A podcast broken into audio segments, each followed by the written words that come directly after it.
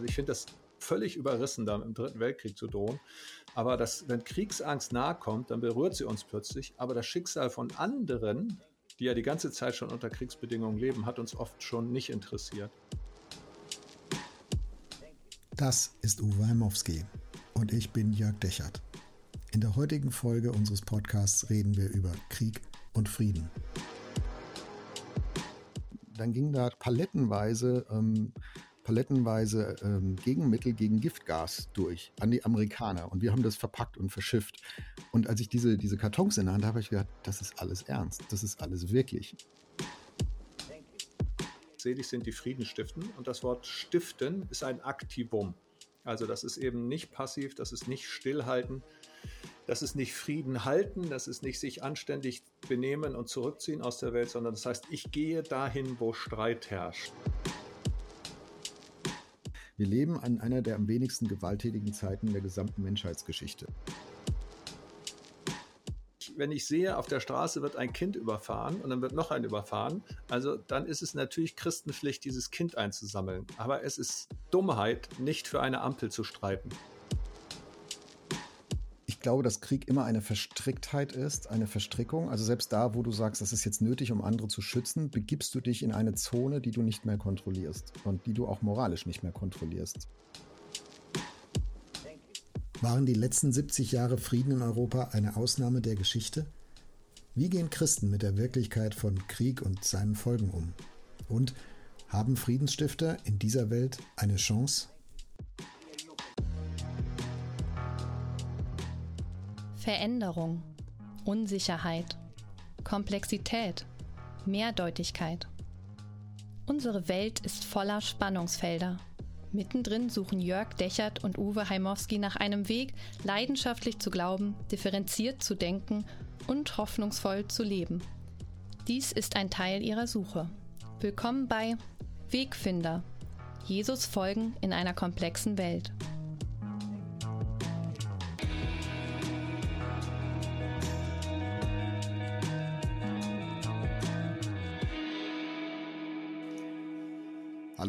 Grüß dich.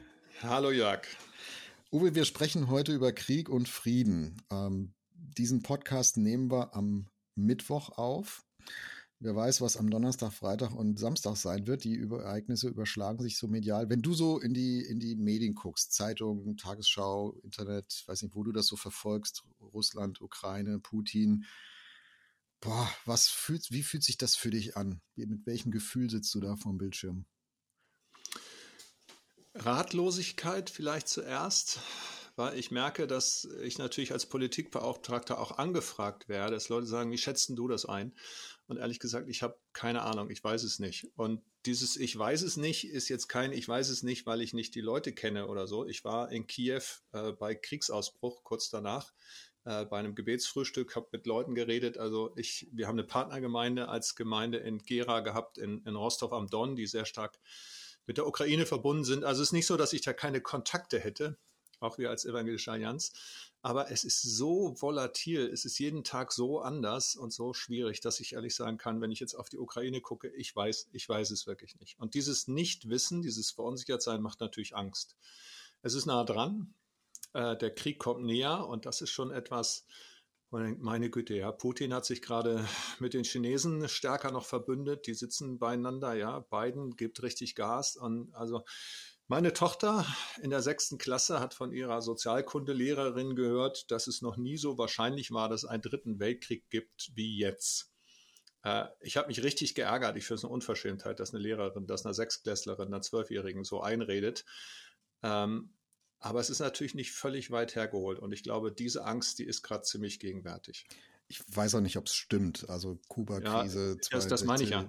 Das ist äh, sicher nochmal, äh, also da könnte man jetzt diskutieren. Nur sind wir beide nicht äh, hier in diesem Podcast als Geopolitik-Experten beieinander, sondern als Jesus-Nachfolger, die verzweifelt mhm. versuchen oder auch hoffnungsvoll versuchen, in, in dieser Welt äh, einen Weg zu finden, an Jesus festzuhalten und trotzdem vernünftig differenziert mit dieser Welt umzugehen. Und mir geht's auch so mit diesem Thema, also die, ähm, also es zerstört so ein bisschen eine Illusion, habe ich den Eindruck. Das nehme ich auch in der Politik wahr, das nehme ich aber auch bei mir selbst wahr, nämlich die Illusion, ähm, naja, also Krieg, das ist irgendwie früher und damals.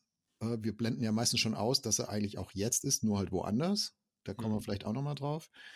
Äh, und auf einmal merken wir, oh, das ist alles kein Spiel. Und ähm, man kann das zwar alles denken, dass das doch besser wäre ohne Krieg, und das haben wir überwunden und wir sind heute weiter. Und äh, auch da werden wir drauf kommen, äh, wie sich das eigentlich geschichtlich so entwickelt, das Thema Krieg. Und trotzdem sage ich, ähm, ich, ich stehe davor und denke, offensichtlich war das nicht so. Offensichtlich ist das nicht so. Offensichtlich habe ich es mir in den letzten Jahrzehnten meines Lebens geleistet, diese Realität weitgehend auszublenden. Also das letzte Mal, als ich wirklich konkret selbst mich mit der Frage be be beschäftigt habe, oh, Krieg ist ja real, ähm, also nicht nur intellektuell beschäftigt mhm. habe, sondern es auch existenziell so empfunden habe, war während meiner Bundeswehrzeit, also ich habe Wehrdienst gemacht, zwölf Monate, und das war während dem, äh, während dem ähm, Kuwait-Krieg, also als die Amerikaner ähm, Saddam mhm. Hussein aus, aus Kuwait rausgetrieben haben.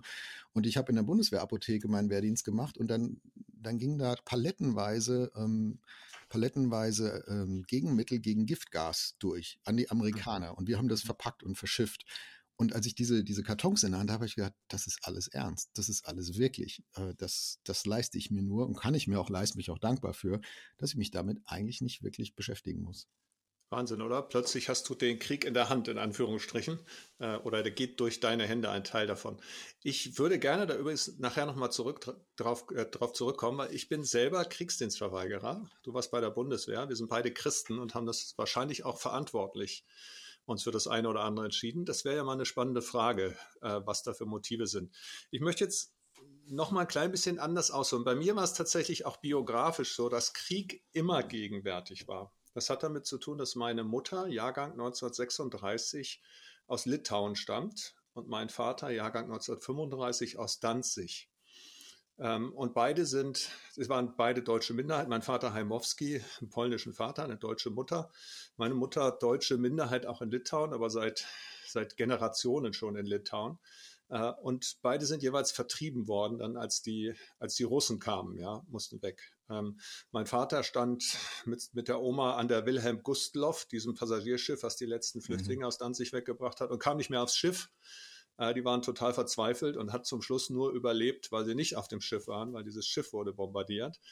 Ähm, meine Mutter als ist, äh, war neun, als der Krieg ausbrach, ist dann äh, Flüchtlingslager gekommen, ist auf der Flucht vergewaltigt worden mit neun Jahren. Also richtig heftige Sachen erlebt, schwer traumatisiert.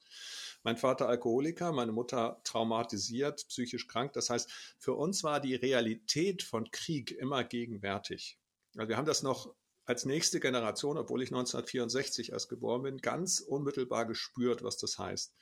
Und ich habe immer auch versucht, in, in äh, der Erziehung meiner Kinder bestimmte Geschichten nicht zu penetrant, aber zu wiederholen, auch zu repetieren, daran zu erinnern. Warum ist denn die Oma so, wie sie ist? Warum liebt die kein Gericht mehr als Pellkartoffeln? Ja, weil Pellkartoffeln war das erste warme, was sie nach Monaten im Krieg gegessen hat. Sie konnten Kartoffeln staffeln und das war immer das größte Festessen. Also für uns war es immer ein Stück gegenwärtig und das hat sich dann auch sehr stark geäußert als die Flüchtlinge schon vor 2015 nach Deutschland kamen. Ja, ich war Pastor in einer Gemeinde in Gera und wir haben uns sehr stark auch in der Flüchtlingsarbeit engagiert. Immer auch mit der Erzählung, mit dem Narrativ zu sagen, Leute, das haben wir in Deutschland auch schon mal erlebt. Ja, das war schon mal da. Wir haben eine besondere Verantwortung. Haben dann auch in der Gemeinde ein Erzählcafé gestartet, wo Leute wie ich von ihrer Mutter und ihrer Familiengeschichte erzählt haben, wo Leute aus Syrien von ihrer Geschichte erzählt haben, aus Afghanistan, haben ein kleines Büchlein zugemacht. Also mir war das immer schon wichtig, dass wir diese, diese Realität von Krieg nicht vergessen. Und zwar nicht, weil ich finde, dass man so mit dem Krieg hausieren gehen darf, sondern dass ich glaube, dass nur das uns auch daran erinnert, was es bedeutet, über 70 Jahre Frieden zu haben. Diese 70 Jahre Frieden, würdest du sagen, das ist halt so eine Blase in der Weltgeschichte und auch eine Blase äh, geografisch, äh, aber in, im Rest der Geschichte und im Rest dieser Welt heute, da ist Krieg viel prominenter als bei uns. Wir sind da auf Wolke 7, wir sind da ein Sonderfall der Geschichte in, in Mitteleuropa. Ähm, dank seinem Herrn, wir können uns glücklich preisen ähm, ne, oder wir haben eine gescheite Politik gemacht, je nachdem, wem du da jetzt den Dank äußern möchtest. Aber, ähm, aber eigentlich ist das eine Ausnahmesituation. Oder würdest du sagen, nee, die Ausnahmesituation ist eher, dass, äh, dass jetzt wieder Krieg als Mittel der Politik betrachtet wird? Ähm, ich glaube, es ist beides. Wenn wir jetzt in unserer Geschichte mal zurückgucken, wir hatten vor dem ersten, vor dem Zweiten Weltkrieg den ersten, dazwischen waren mal gut drei Jahrzehnte, mehr war das nicht. Äh, davor waren die deutsch-französischen Kriege, die 1870er waren und so. Wir gucken zurück und sehen immer Kriege. Wir hatten sogar so desaströse Kriege wie 1614 bis 1618 bis 1648, den Dreißigjährigen Krieg, bei dem zwei Drittel der europäischen Bevölkerung hinterher gestorben war. Also es ist unvorstellbar. Zwei Drittel der Europäer waren nicht mehr am Leben. ein Drittel ermordet, ein Drittel an Krankheiten gestorben. Und da, glaube ich, kann man sagen, dass es eine Fortschrittsgeschichte gibt wir haben diese großen Kriege wie den Dreißigjährigen Krieg, wie die beiden Weltkriege seit vielen Jahren nicht mehr gehabt, auch weltweit nicht. Und ich glaube, da können wir auch sehr dankbar sein. Und das gilt auch nicht nur für Europa. Es ist vieles befriedet worden, wer sich die Situation in Afrika anguckt. Es gibt das schöne Buch äh, Factfulness, da kann man mal reingucken. Also es gibt weniger Kriege mhm. auf der Welt, als man denkt. Und gleichzeitig äh, gibt es um uns her ein riesengroßes Kriegsgeschehen an vielen Orten, das wir nur dann wahrnehmen, wenn die Flüchtlinge bei uns an die Tür klopfen. Sonst sehen wir es nicht. Nehmen wir den Jemen, nehmen wir andere Gebiete, die nehmen wir nicht wahr, wenn sie medial nicht beleuchtet waren. Also Oder wie siehst du das? Ja, genau, drösen wir es mal auseinander. Ich sehe auch diese beiden Pole. Das zweite ist auch ein Medienthema. Da haben wir in der letzten Podcast-Folge ähm, uns, uns drauf fokussiert. Würde ich auch nochmal einen Takt zu sagen. Aber nehmen wir das erste zuerst, so die, ähm, die Weltgeschichte. Mich hat das auch interessiert. Ich habe ein bisschen recherchiert, weil ich das ja auch höre. Ne? Die, die Welt, mhm. also auch manchmal unter Christen, ne? die Welt wird immer schlimmer und immer ähm, gewalttätiger und Kriege und, und also so diese Endzeit-Narrativ. Es geht alles den Bach runter. Ich habe bei Steven Pinker gefunden, das ist ein Psychologe aus Harvard, äh, der, der spricht von der temporalen Kurzsichtigkeit. Also wir, wir nehmen immer das, was kürzer zurückliegt, viel wichtiger war und prominenter war, als es im Gesamtbild eigentlich ist. Und das, was du jetzt benannt hast, 30-jähriger Krieg, deutsch-französischer Krieg, viele andere Dinge, die sind in unserem Gefühl nicht mehr drin. Also die sind, äh, die lernen wir vielleicht im Geschichtsunterricht in der Schule, je nachdem, wie der so läuft. Aber die sind in unserem, in unserer Weltwahrnehmung nicht mehr so eingepreist. Also es verzerrt einfach die Wahrnehmung von Gewalt in, im Alltag. Und Pinker führt sehr überzeugend aus, wir leben an einer der am wenigsten gewalttätigen Zeiten der gesamten Menschheitsgeschichte. Und das hat mit dem Bevölkerungswachstum zu tun. Also ja, es gibt Kriege, Auseinandersetzungen, auch ausgeblendete, vergessene, kommen wir gleich drauf. Äh, es gibt auch viele Kriegstote und Versehrte, Verwundete, Traumatisierte.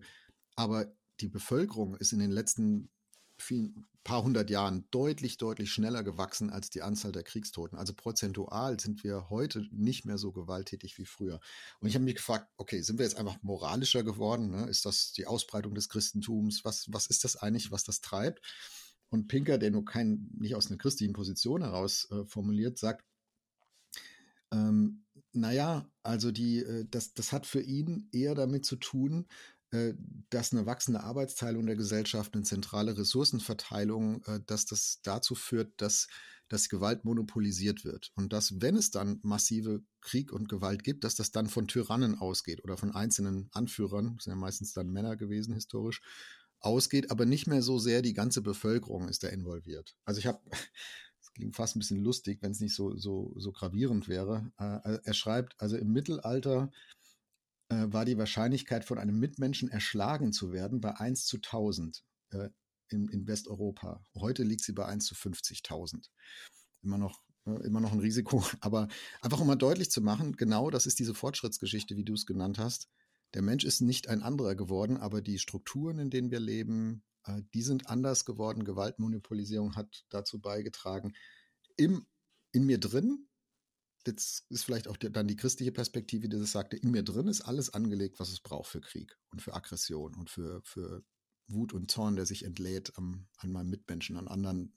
Da sollten wir nachher auch nochmal drüber reden. Aber gesellschaftsweit, geschichtlich ähm, ist das eigentlich eine Fortschrittsgeschichte. Ja, das ist ja auch gut so. Aber diese Fortschrittsgeschichte, die passiert ja nicht einfach so, weil wir sagen, der Mensch ist gut und jetzt geht mal vorwärts, sondern da sind ja auch Dinge, Dinge passiert. Und zu den Dingen, die passiert sind, gehören teilweise auch christliche Initiativen, was ich schon wieder ziemlich, ziemlich spannend finde. Ähm, das erste ist für mich immer dieser Bibelvers, dass Jesus uns auffordert, selig sind die Frieden stiften. Oder dass er das beschreibt in der, in der Bergpredigt, selig sind die Frieden stiften. Und das Wort stiften ist ein Aktivum. Also das ist eben nicht passiv, das ist nicht stillhalten. Das ist nicht Frieden halten, das ist nicht sich anständig benehmen und zurückziehen aus der Welt, sondern das heißt, ich gehe dahin, wo Streit herrscht und wo Unfrieden herrscht und im Auftrag Gottes stifte ich Frieden. Ähm, das kann ganz klein runtergebrochen sein, wenn Eltern ihre Kinder schlagen, wenn Ehepaare sich zürnen, streiten, da Vermittlung einzu, äh, anzubieten, dabei zu sein. Das kann aber auch ganz groß sein. Und für mich einer, einer meiner Helden, also jeder hat ja so Helden in der Geschichte, ist Henri Dunant.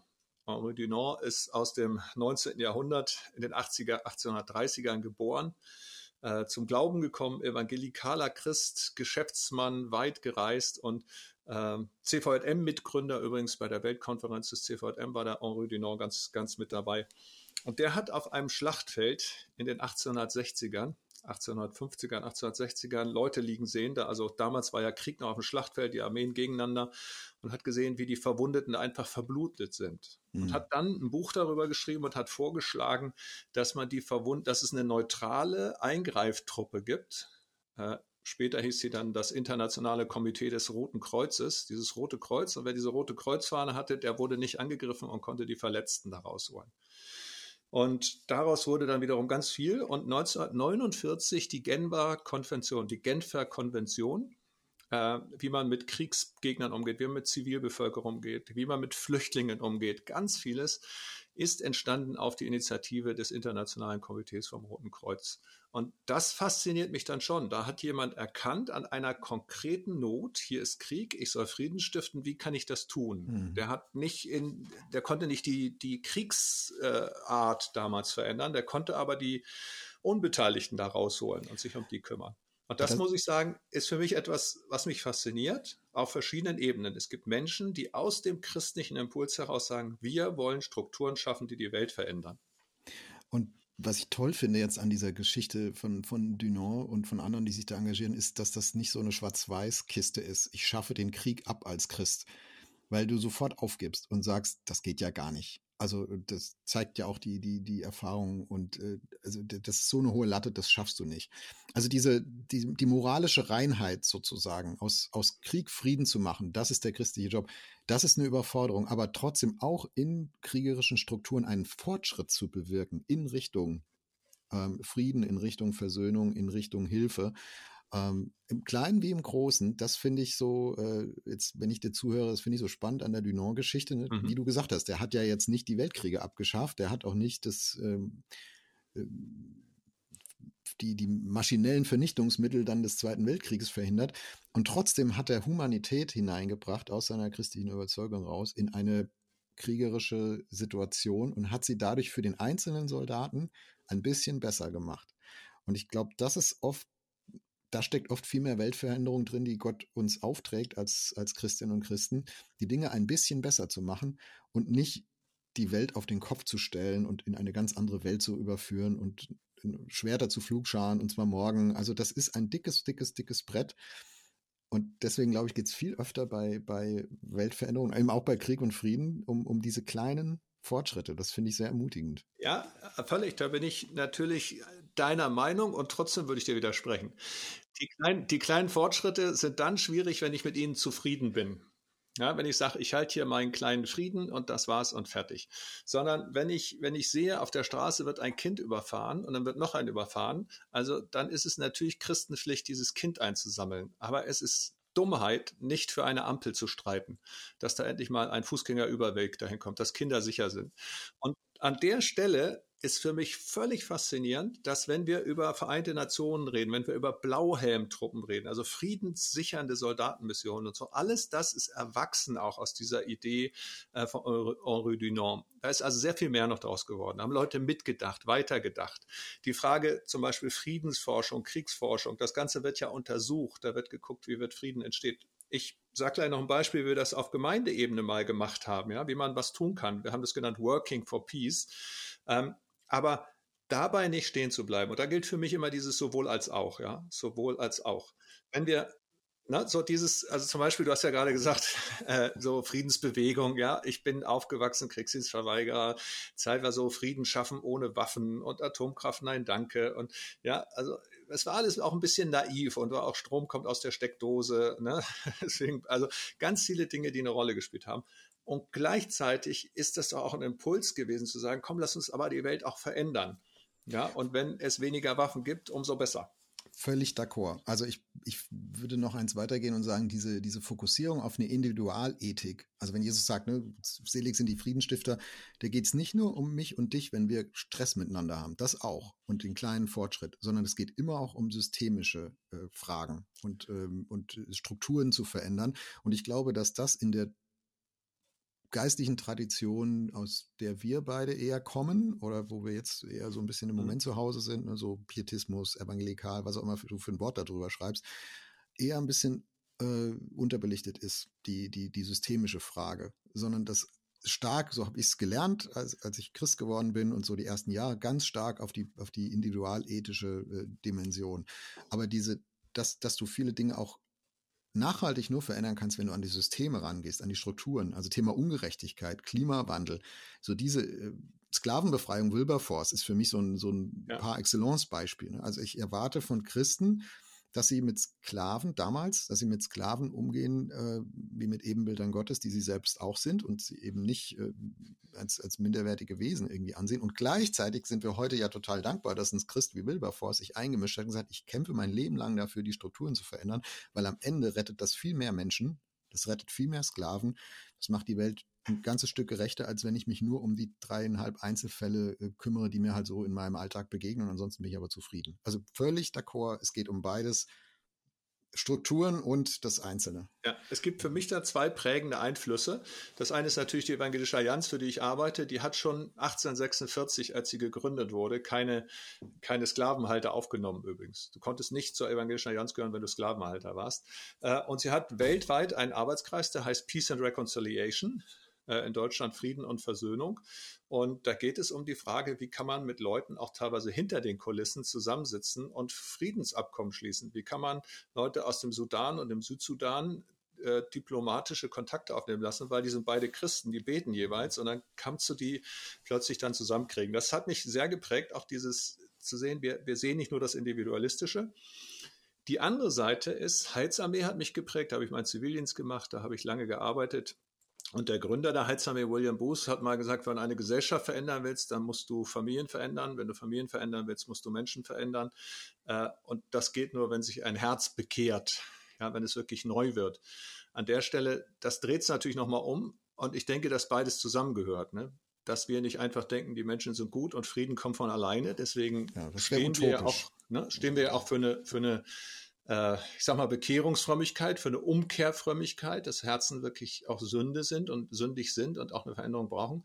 Aber dabei stehen zu bleiben ist eben zu wenig, sondern das geht dann wieder hinaus und sagen, ich will ja Familien verändern, ich will ja Gesellschaften verändern. Und ich glaube, da ist auch eine Menge Gutes passiert. Lass uns gleich noch mal ein bisschen drüber reden, nicht wie Christen über Krieg nur denken, sondern wie es Christen geht, die in Krieg verstrickt sind. Äh, das haben wir jetzt in der Ukraine und Russland. Das äh, kennst du auch aus anderen Bezügen. Äh, das dann, dann verliert so ein bisschen vielleicht mal die akademische Distanz und Aufgeräumtheit, äh, die wir uns im Moment hier leisten. Ja. Ähm, aber auf der akademischen Ebene oder auf der grundsätzlichen Ebene möchte ich doch nochmal die, die Frage aufwerfen, gibt es eigentlich sowas wie einen, und ich spreche es mit ganzer Vorsicht aus, heiligen Krieg oder heilig, vielleicht einen, einen notwendigen Krieg, einen, einen Krieg, der vielleicht das geringere Übel ist ist ja in der Geschichte viel Schindluder mitgetrieben worden, auch im Namen des Kreuzes. Ähm, ne, das ist ein, ein heiliger Krieg. Äh, Deus ex vult, Gott will das so. Ähm, und wir wissen heute Wahnsinn, also das ist ein Verrat auch am Evangelium, sowas mhm. miteinander zu verbinden und das unter diese Überschrift zu stellen. Aber gibt es für dich einen, vielleicht einen notwendigen Krieg, wo du sagst, das, das kann ich jetzt als Christ, ich leide darunter, dass es notwendig ist, aber es ist notwendig. Also ich glaube, ein, ein ganz wesentliches christliches Element ist die Frage nach der Anwaltschaft. Das heißt, die Verantwortung, die ich nicht nur für mich selber habe, sondern auch für den Nächsten. Und äh, Krieg ist, geht immer zu Lasten der Minderheiten und der Schwachen. Frauen werden vergewaltigt, die können sich nicht wehren. Kinder werden zu Kindersoldaten gemacht, die sind noch zu klein und unmündig. Äh, Minderheiten werden marginalisiert. In Kriegen suchst du immer gleichzeitig dann auch Leuten, denen du die Schuld geben kannst. Der Adolf Hitler hat nicht nur einen Weltkrieg angezettelt, sondern hat die Juden verfolgt. Es geht immer zu Lasten auch von, von Gruppen, die sich häufig dann eben nicht selber wehren können. Und ich denke, dass es sehr wichtig ist, als Christ zu sagen, ich muss mich schützend vor diejenigen stellen, die sich selber nicht schützen können. Ähm, um es mit Dietrich Bonhoeffer zu sagen, bevor das Rad sie zermalmt, muss ich ihm in die Speichen greifen.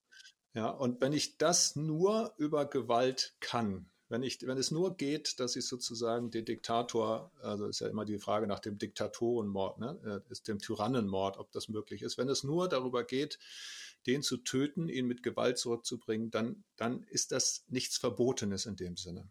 Ähm, es ist mal, als die Soldaten zu Johannes dem Täufer kommen und fragen, was sollen wir jetzt machen, sagt er eben nicht, gebt euren Beruf auf, sondern äh, seid nicht korrupt, ja, nehmt nur das, was euch zusteht und äh, seid gerecht. Das sind Fragen, die man stellen muss. Ähm, insofern würde ich sagen, es ist für einen Christen nicht ausgeschlossen, auch zur Gewalt zu greifen, aber eben nicht mit dem Ziel um der Gewalt selben, selber, sondern um Minderheiten, um die anderen zu beschützen. Naja, um, das, um der Gewalt selbst willen tut das ja auch keiner, zumindest sagt es keiner. Also selbst Putin, selbst Putin jetzt bei der Politik, die er jetzt gerade in diesen Tagen betreibt, ähm, versucht ja auch alles ein Narrativ zu konstruieren, dass er der, der, der Retter der Unterdrückten ist. Das haben, haben ja äh, kriegführende Herrscher, sage ich jetzt mal, im Lauf der Geschichte immer wieder versucht, äh, zumindest, ich weiß nicht, ob sie für sich selbst oder für ihre Untertanen oder für wen auch immer so dieses Narrativ äh, bedienen, ja, wir sind ja hier die, äh, die, die Retter, wir können ja nicht anders. Ne? Und trotzdem, also ich möchte das nochmal unterstreichen, was du sagst, äh, ich glaube auch, Jesus schafft Krieg nicht aus unserer alten Welt raus, aber definitiv gehört Krieg nicht zur neuen Welt Gottes. Also wenn im letzten Buch der Bibel in der Offenbarung davon die Rede ist, dass jede Träne abgewischt werden wird und kein Leid, kein Geschrei und kein Tod mehr sein wird, dann hat Krieg da keinen Platz. Und dann, dann muss, finde ich, für Christen auch ein vielleicht notwendiger Krieg wirklich nur das dem, dem Rad in die Speichen fallen sein, das, das letzte Mittel der Wahl, aber nicht ein Instrument im Instrumentenkasten, wie man das, das Miteinander hier gestaltet auf dieser Welt. Ja, also ich sag mal, ich habe gerade gesagt, das Anwaltschaftliche, dann übrigens glaube ich, Verteidigung gehört auch noch dazu, ja. Wir lesen bei Timotheus, Paulus schreibt, wer seine Familie nicht versorgte, sei der schlimmer als ein Heide. Heide. Und versorgen heißt natürlich auch beschützen, darf ich mal nicht unterschätzen. Wo ich gerade so ein bisschen aufgezuckt habe und so ist, ich war 2014 zu einem Gebetsfrühstück in Kiew. Und die weltweite Gebetsfrühstücksbewegung ist nach dem Zweiten Weltkrieg in den USA entstanden mit dem Ziel, unterschiedliche Parteien, unterschiedliche Nationen, unterschiedliche Kirchen um Jesus Christus zu versammeln und an einen Tisch zu kriegen. Und ich durfte dabei sein, als in Kiew das erste Gebetsfrühstück gestartet wurde. Das war noch kurz bevor der Krieg äh, auf dem Donbass angefangen hat, also noch vor, kurz vor der Invasion auf der Krim. Und ähm, dort saßen der Patriarch der russisch-orthodoxen Kirche und der Patriarch der ukrainisch-orthodoxen Kirche beieinander.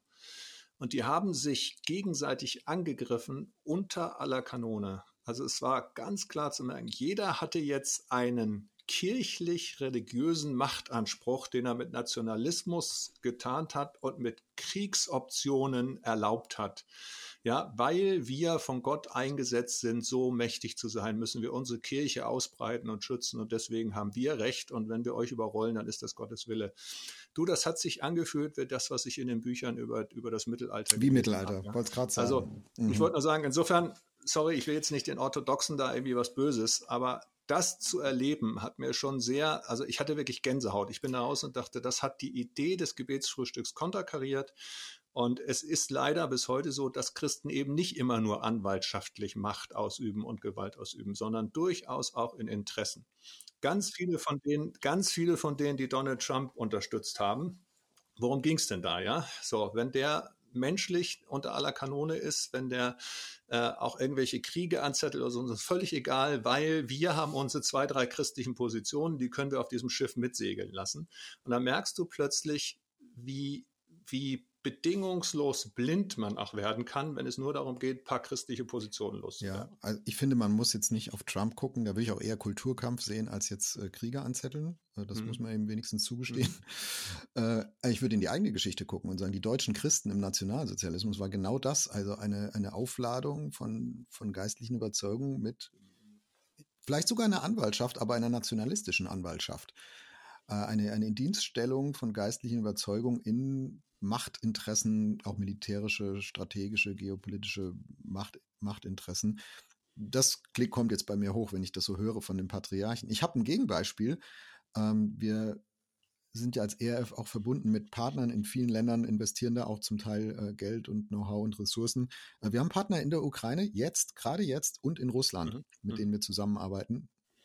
Und äh, gerade vor, vor zwei Wochen waren drei aus der Ukraine ähm, hier zu Gesprächen in Deutschland mit uns.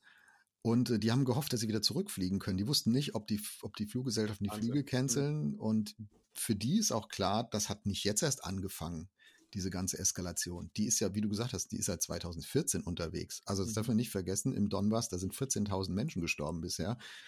Äh, das fängt nicht jetzt plötzlich an. Das hat was mit der medialen Repräsentation zu tun, dass wir immer erst dann drauf gucken, wenn es irgendwo eskaliert und dann vergessen wir es auch wieder. Mhm. Während das dann weiter simmert und manchmal vergessen wir es auch, wenn es Frieden gibt, also die positive Nachricht. Aber was ich sagen will, also diese, diese zwei Teams aus der Ukraine und Russland, die haben bisher missionarische Projekte gemeinsam gemacht.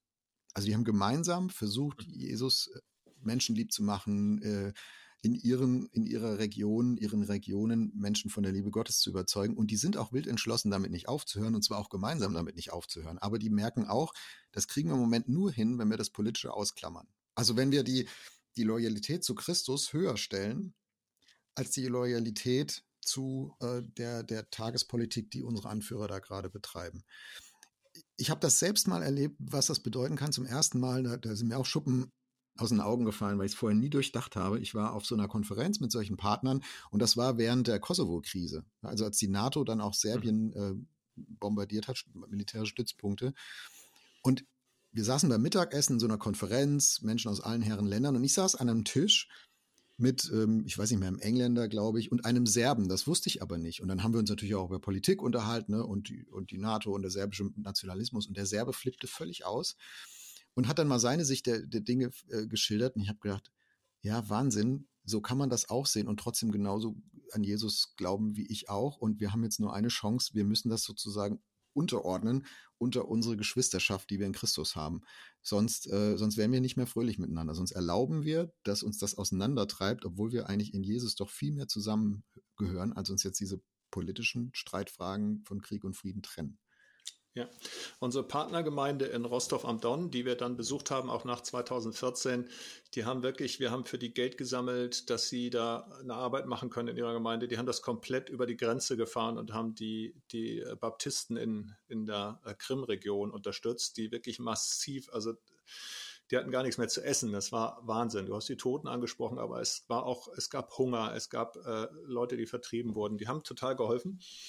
Und die haben aber immer eine Bedingung gemacht. Also wir nehmen natürlich gerne euer Geld und wir schicken das weiter. Und es war auch toll, dass sie es nicht für sich gesagt haben. Also, aber wir reden bitte nicht über Politik. Wir kümmern uns hier nur um unsere Geschwister. Also für die war klar, wir müssen für die Menschen da sein. Aber sobald wir über Politik reden, geht der nächste Konflikt los. Ähm, das kann ich in der Situation verstehen und aus der russischen Geschichte sowieso nochmal. Und wer will sich da einmischen? Wer sind wir denn schon, dass wir besser wissen, wer Recht hat und wie die jeweiligen Narrative zustande gekommen sind. Auf der anderen Seite ist unsere Erfahrung als Deutsche, ja, du hast die deutschen Christen angesprochen, gerade auch Pietisten und Freikirchler sind sehr Hitler-konform mit dem Regime äh, mitgelaufen. Das heißt, ich verstehe in der Notsituation, dass man die Klappe hält. Wer aber einfach nur meint, dass er das nicht thematisieren darf, dass er nicht sagen kann, wir müssen auch über Politik reden, wir müssen auch die Strukturen dahinter verstehen, hat doch auch eine gewisse Anfälligkeit dann korrumpierbar zu sein, ja. Und das finde ich schwierig. Ja, deswegen glaube ich, muss man differenzieren. Ich denke, dass Politik unterordnen, das ist dann wahrscheinlich die Aufgabe, wenn ich sonst mit meinen Geschwistern keine Gemeinschaft mehr haben kann.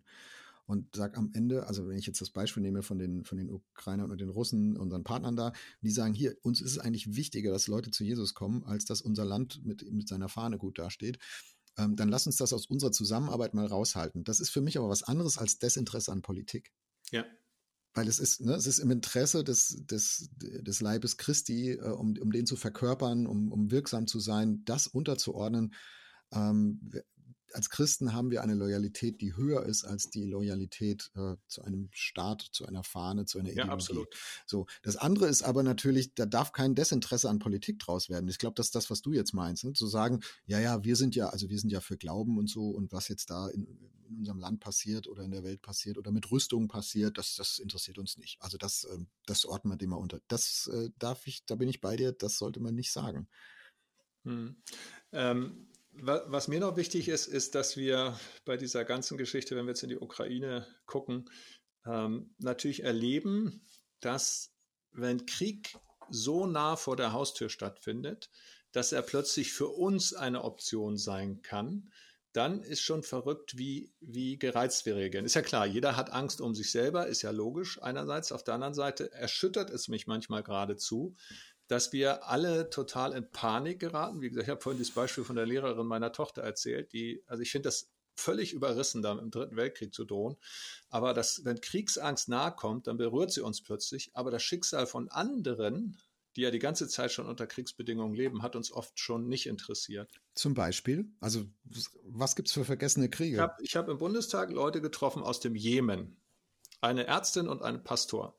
Die haben uns erzählt von der Bürgerkriegssituation im Jemen. Also, was es bedeutet, dass die Schiiten und Sunniten einander bekämpfen dass Saudi-Arabien von außen die eine Gruppe äh, regelmäßig bombardiert und dass in diesem ganzen Bürgerkriegskrieg treiben jetzt auch noch eine massive Christenverfolgung losgegangen ist und dass es für Frauen lebensgefährlich ist, wenn sie unverschleiert irgendwie, irgendwie ihren Dienst tun oder also nicht nur auf der Straße sind, sondern wenn sie irgendwie Sachen machen. Das heißt, in Jemen ist eine humanitäre Katastrophensituation. Menschen verhungern, Menschen verbluten, Menschen sterben. Äh, christliche und andere Minderheiten werden unterdrückt. Frauen werden auf offener Straße vergewaltigt oder in der Klinik, wenn sie als Ärztin arbeiten. Wahnsinn, was da passiert. Und wir kriegen es überhaupt nicht mit. Ja, es ist medial nicht beleuchtet und, und es ist sehr viel näher, es ist sehr viel schlimmer, aber wir erleben es fast nicht. Wir haben es anders erlebt in Anführungsstrichen positiv, als äh, im Irak der IS die Jesiden und die Christen massiv verfolgt hat, als diese Menschen hier unter uns lebten, als die Jesidinnen plötzlich mal ihre Stimme erhoben haben, in den Medien vorkamen, als sie gesagt haben, guck mal hier, Krieg ist gegenwärtig, deswegen sind wir hier. Da haben wir, glaube ich, ein bisschen anders reagiert. Ähm, aber irgendwie merke ich, diese Realität von Krieg und das Empathische und das Mitleiden und das Wahrnehmen, was da eigentlich passiert, dass Krieg Menschen kaputt macht, das passiert immer entweder nur, weil man selber Angst hat vor Krieg oder wenn man Menschen kennt, die nah dran gekommen sind. Ja, also um nochmal Steven Pinker aufzugreifen, wir haben also nicht nur eine temporale Wahrnehmungsverzerrung, sondern wir haben auch eine geografische Wahrnehmungsverzerrung. Ähm, das ist ja auch, glaube ich, ein bekanntes psychologisches Phänomen. Je näher es dir selbst kommt, umso realer siehst du es und äh, wir leisten uns das auszublenden. Vielleicht auch, weil du es gar nicht aushältst. Also wenn du, wenn du das sehen könntest, was Gott sieht, jetzt in Echtzeit mhm. auf der ganzen Welt an Leid, an Krieg, an Gewalt, an Vergewaltigungen. Du hast viele Dinge genannt. Wenn wir das, wenn du und ich das jetzt hier sehen könnten, ähm, eingeblendet äh, auf dem Bildschirm von unserer Podcast-Software, mit der wir diese, diese Folge aufnehmen, äh, ich glaube, wir würden äh, in, in, drei Sekunden durchdrehen. Also ich würde durchdrehen. Das, ich, ich, das, kannst du nicht verkraften. Also von daher ist das auch ein bisschen Schutzmechanismus, aber ich finde es schwierig, wenn dieser Schutzmechanismus dann kippt und und wir es uns dann leisten, äh, Strukturen zu ignorieren, die nicht gut sind und, und, und äh, sozusagen den, den seligen Schlaf der, der Blase äh, dann schlafen, weil es uns ja nicht betrifft. Ja. Da, da, das also, finde ich, das finde ich katastrophal. Also ich hätte, ich, ich habe noch mal ein bisschen recherchiert, Thema Rüstung. Ist gar nicht mein Thema. Eigentlich habe ich mich nie groß ge gekümmert. Ja, wüsstest du auswendig, wie viele Atomsprengköpfe es auf der Welt gibt? Nein, weiß ich nicht ich, auswendig. Ich musste nachgucken, ja. 13.000. Etwas mehr als 13.000. Also wenn jeder von denen eine 100.000 Einwohnerstadt auslöschen kann, dann reden wir von 1,3 Milliarden Toten. Also wir haben Maschinen erfunden, die nichts anderes können als 1,3 Milliarden Menschen umbringen, wenn wir sie dann aktivieren. Das, das sind wir. Oder die Verteidigungsausgaben, das, ich glaube, das wissen viele. Ne? Die, die USA geben mehr für Verteidigung aus als alle anderen Nationen zusammen. Das hat auch was mit Gehaltshöhe in Armeen zu tun, äh, Klammer zu.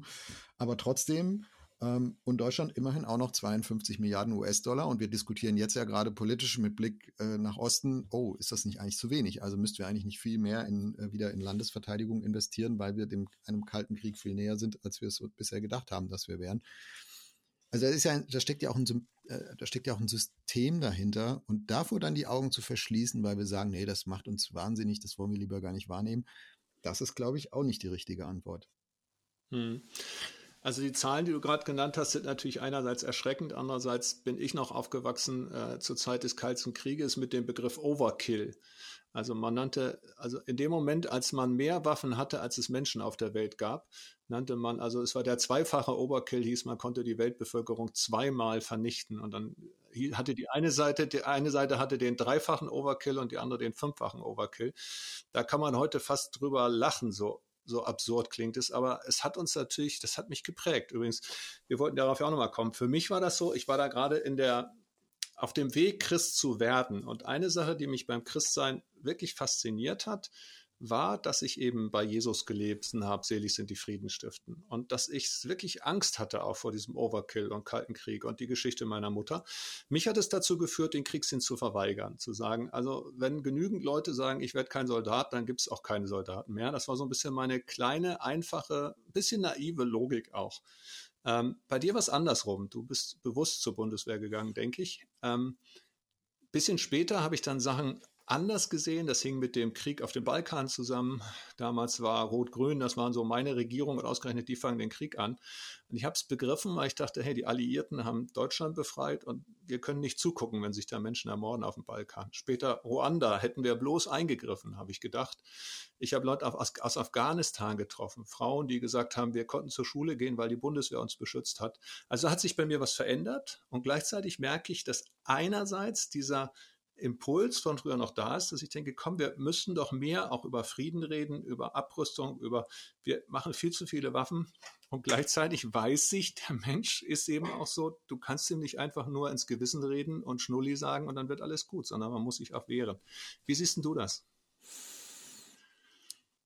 Ich, genau, wir haben ja vorhin schon, also den Aspekt, gibt es einen notwendigen Krieg, würde ich auch bejahen, da haben wir vorhin schon drüber geredet. Mhm. Ähm, ich glaube, dass Krieg immer eine Verstricktheit ist, eine Verstrickung. Also selbst da, wo du sagst, das ist jetzt nötig, um andere zu schützen, begibst du dich in eine Zone, die du nicht mehr kontrollierst und die du auch moralisch nicht mehr kontrollierst. Ähm, also der Satz, das erste Opfer des Krieges ist die Unschuld, das ist zutiefst mhm. wahr, denke ich. Mhm. Ähm, wenn du dich reinbegibst, äh, wenn du das für notwendig erklärst, dann, dann bist du mit, mitgehangen, mitgefangen und dann passiert irgendwas äh, was du nicht mehr ganz kontrollieren kannst und wo du am Ende auch alle verwundet, beschädigt, traumatisiert, mitschuldig dastehen. Also das ist ja auch die Erfahrung aus, aus dem Zweiten Weltkrieg, dass viele deutsche Soldaten, die zurückgekommen sind, wo die Väter kein Wort gesagt haben, also gar nicht fähig waren, das, das mhm. auszudrücken, was sie da erlebt mhm. haben, gar keine Sprachebene gefunden haben, traumatisiert haben, äh, das, was sie, durch das, was sie erlebt haben, auch durch das, was sie getan haben. Und diese, diese Hineingeworfenheit, ich glaube, das ist auch ein geistliches Prinzip in dieser Welt, ähm, dieses Hineingeworfensein in, in, in Aggression, in Krieg, in Sünde, würde, würde die Bibel das nennen. Auch wenn es auch aus einem Anlass ist, der Anwaltschaft, wie du gesagt hast, für, für Schwache beinhaltet, da kommen wir, glaube ich, in dieser Welt nicht raus. Also das das bewegt mich so an dieser Frage. Ich bin, als ich zur Bundeswehr gegangen bin, war ich noch kein Christ. Also von daher war mhm. das nicht okay. eine christliche, getriebene oder reflektierte Entscheidung. Ich bin aber während der Bundeswehrzeit Christ geworden. Von daher war es mindestens deswegen, war es die, war es die Zeit wert. Ob ich es heute, wenn es heute Wehrdienst noch gäbe, nochmal so machen würde, weiß ich nicht. Also da ist meine Entwicklungsbewegung eher ein bisschen in, in, in die andere Richtung. Wobei ich mhm. grundsätzlich schon sagen würde, das gehört zu dieser gefallenen Welt ähm, auch ein Mindestmaß an, an Schutz und Wehrhaftigkeit aufzubauen, aber, aber, aber wohl wissend, das ist eigentlich immer nur die, äh, fast immer die, die, die zweitschlechteste Lösung. Die, die noch schlechtere Lösung ist es laufen zu lassen, äh, mhm. weil dann die, die Tyrannen dieser Welt freies Spiel haben und das darf nicht sein. Also da finde ich die, äh, Appeasement wird jetzt auch gerade viel diskutiert. 1938 äh, Konferenz in München, äh, und so. Das finde ich immer die, ähm, ein gutes Beispiel. Stell dir vor, die Alliierten hätten nicht eingegriffen und, und hätten Hitler laufen lassen. Äh, wie wir dann heute leben würden und wie viele Leute heute nicht mehr leben würden. Also unvorstellbar. Von daher, die, auf dem akademischen Level ist die Frage für mich klar. Es braucht Armeen, es braucht es braucht auch eine glaubwürdige Möglichkeit, Krieg zu führen, ähm, aber es ist immer auch äh, die zweitschlechteste Lösung. Das würde ja. ich schon auch sagen. Und ich, also da, da, ich habe gestern war ich auf einer auf einer christlichen Konferenz und da war natürlich auch Ukraine und Russland das Thema und dann hatten wir so so Gebetsgruppen und gesagt, hier betet mal für die Sachen, die euch gerade wichtig sind. Und dann habe ich ganz zaghaft für Frieden gebetet und ich kam mir so klein vor dabei und habe gedacht, du siehst jetzt in der Tagesschau, ne, Putin hält da irgend so eine inszenierte Konferenz und ähm, in der Ukraine Teilmobilmachung und und der Westen verhängt Sanktionen und ich sitze da in meiner christlichen Konferenz in so einem holzgetäfelten, behaglichen Konferenzraum, alles so ein bisschen, bisschen brav und, und bieder und so und spreche da mein Friedensgebet und, äh, und komme mir da so klein vor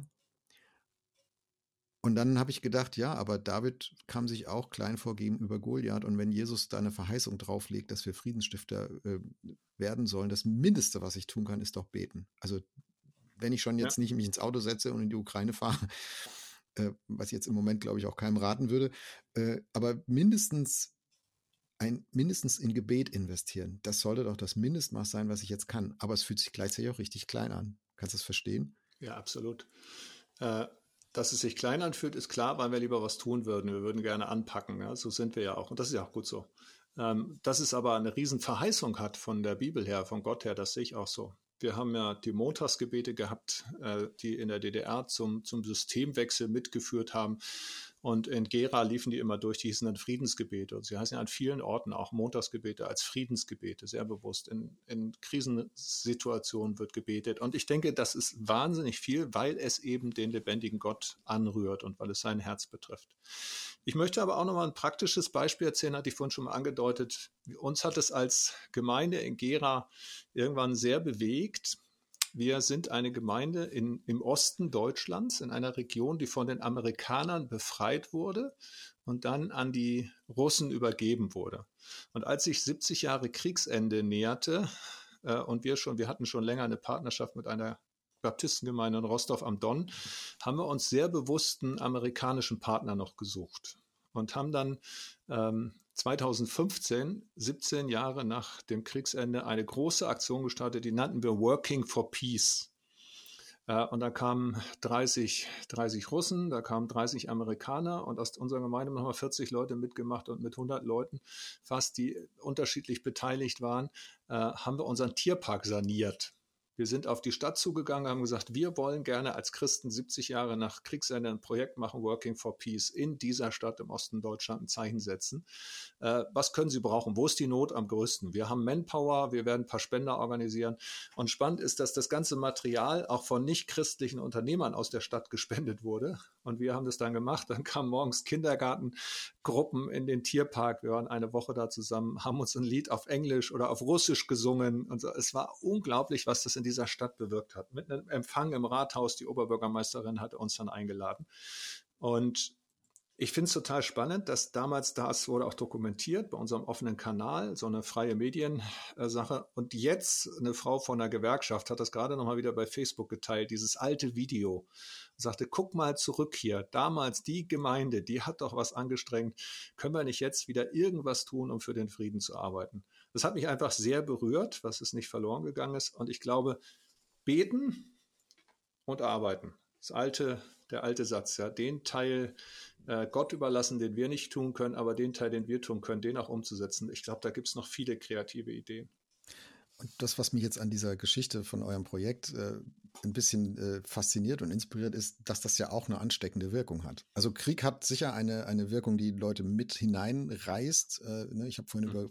über Hineingeworfenheit gesprochen und so und ganz viel Nationalismus sowieso, dazu ist er ja auch gemacht und gedacht, äh, Leute in Wallung zu bringen, aber auch Frieden stiften kann, inspirieren. Äh, also dieses Projekt, von dem du erzählt hast, oder wenn ich an andere Dimensionen jetzt, aber denke an Bischof Tutu in Südafrika nach dem ja. Ende der Apartheid, ja.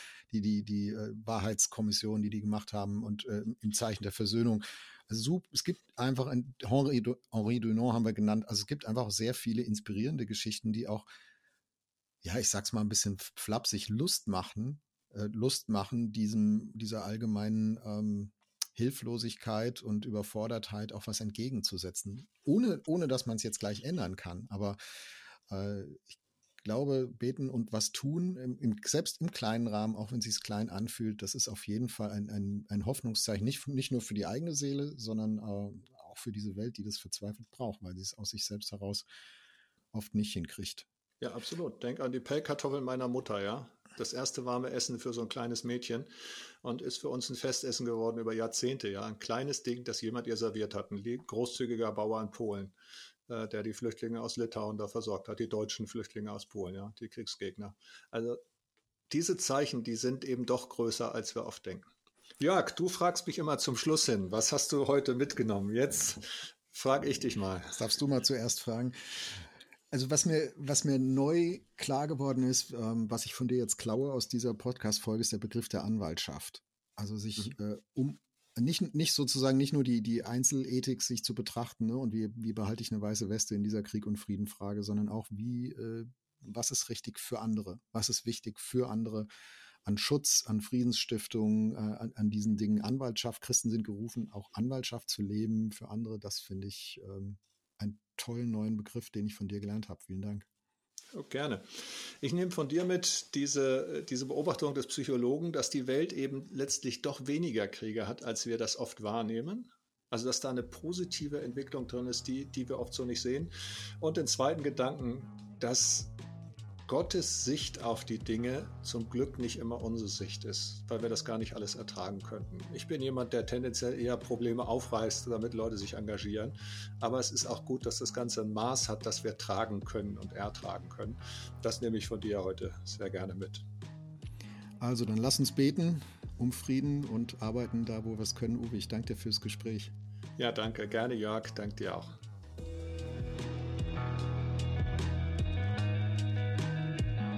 Das war Wegfinder. Jesus folgen in einer komplexen Welt. Was nimmst du mit aus dieser Folge? Welches Thema wünschst du dir für eine der nächsten Folgen? Gib uns gerne Feedback unter erf.de/slash Wegfinder. Auf Wiederhören bei der nächsten Folge von Wegfinder, ein Podcast von ERF, der Sinnsender. Mehr Podcasts von uns findest du unter erf.de slash podcasts und natürlich bei Apple, Google und Spotify.